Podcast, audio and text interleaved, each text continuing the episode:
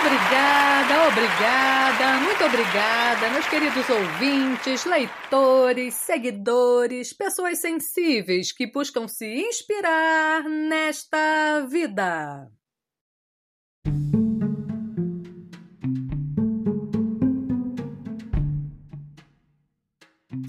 Hoje é dia 13 de maio, mais uma sexta-feira 13.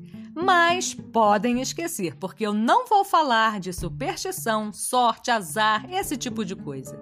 Hoje eu vou falar de algo muito mais poderoso. Uma aparição para nada mais, nada menos que umas 70 mil pessoas. Sim, eu estou falando da aparição de Nossa Senhora, que ocorreu pela primeira vez em 13 de maio de 1917, na pequena cidade de Fátima, em Portugal. Pois é, a história é a seguinte.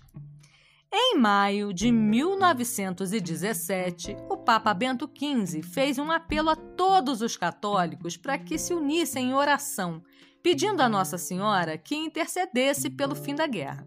Estou falando da Primeira Guerra Mundial. Então, alguns dias depois, oito dias para ser mais exata, depois de tantas orações, Nossa Senhora apareceu pela primeira vez no local chamado Cova de Iria, em Fátima, para três pastorinhos, Lúcia, Jacinta e Francisco. Aconteceu assim. As crianças brincavam enquanto cuidavam de um pequeno rebanho e de repente viram um clarão no céu.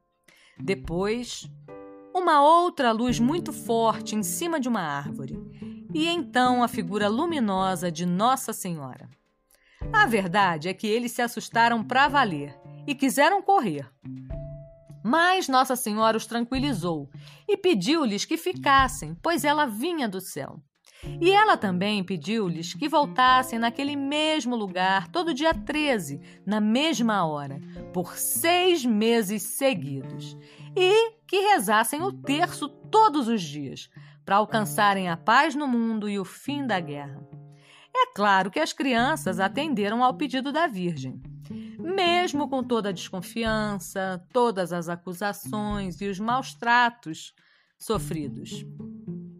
Eles perseveraram.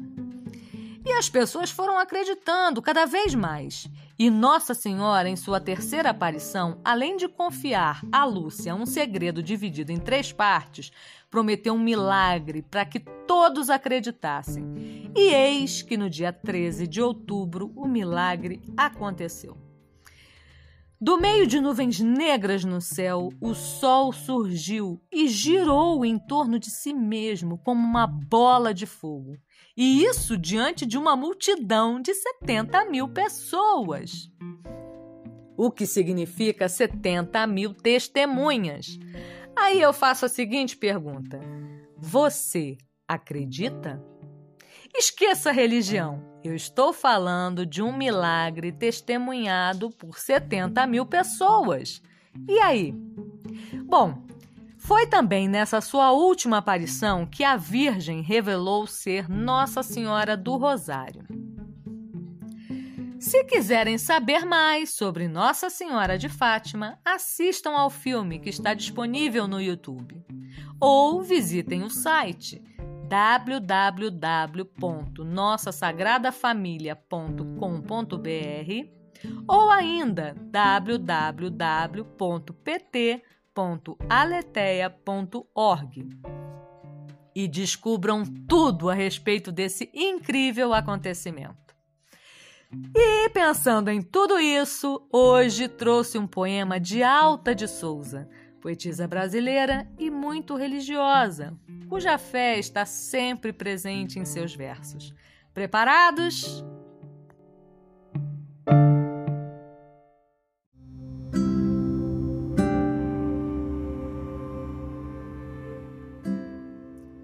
Consolo Supremo Os tristes dizem que a vida é feita de dissabores e a alma verga batida ao peso das grandes dores. Não acredito que seja assim como dizem, não. Ai daquele que deseja viver sem uma ilusão. Se há noites frias, escuras, também há noites formosas, há risos nas amarguras entre espinhos nascem rosas, e rosas também cobriram o lenho santo da cruz, quando os espinhos cingiram a cabeça de Jesus. Rosas do sangue adorado, fonte de graça e de fé, brotando do rosto amado do Filho de Nazaré. Ó oh, alma triste, chorosa, como uma dália no inverno, despe da mágoa trevosa o negro silício eterno. Enquanto vires estrelas do céu no imenso sacrário, na terra flores singelas e uma cruz sobre o Calvário, enquanto mansa pousar a prece nos lábios teus, e souberes murmurar com as mãos unidas, meu Deus, não diga que a luz vieste para chorar e sofrer, e como a plantinha agreste sonhar um dia e morrer.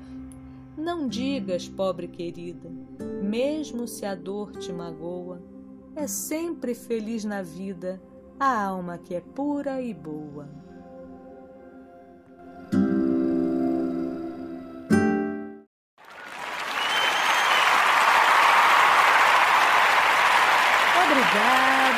Obrigada, muito obrigada. Bom, por hoje é só. Eu espero que tenham gostado. E nos falamos em breve no próximo podcast do Lu Artístico.